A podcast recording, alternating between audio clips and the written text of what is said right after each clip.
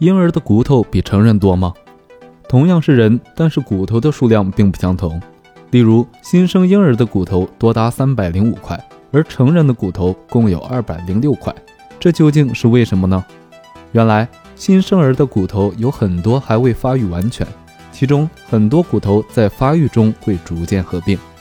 例如，新生儿的骶骨有五块，长大后会合并为一块；新生儿的尾骨只可以分得开的二十四块，长大后会合为一块。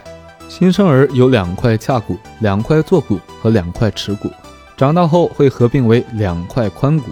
还有，因为囟门没有合并，新生儿的整个颅骨可以分为十几块，而成年人的颅骨虽然也有好几块，但是数目已经减少了许多。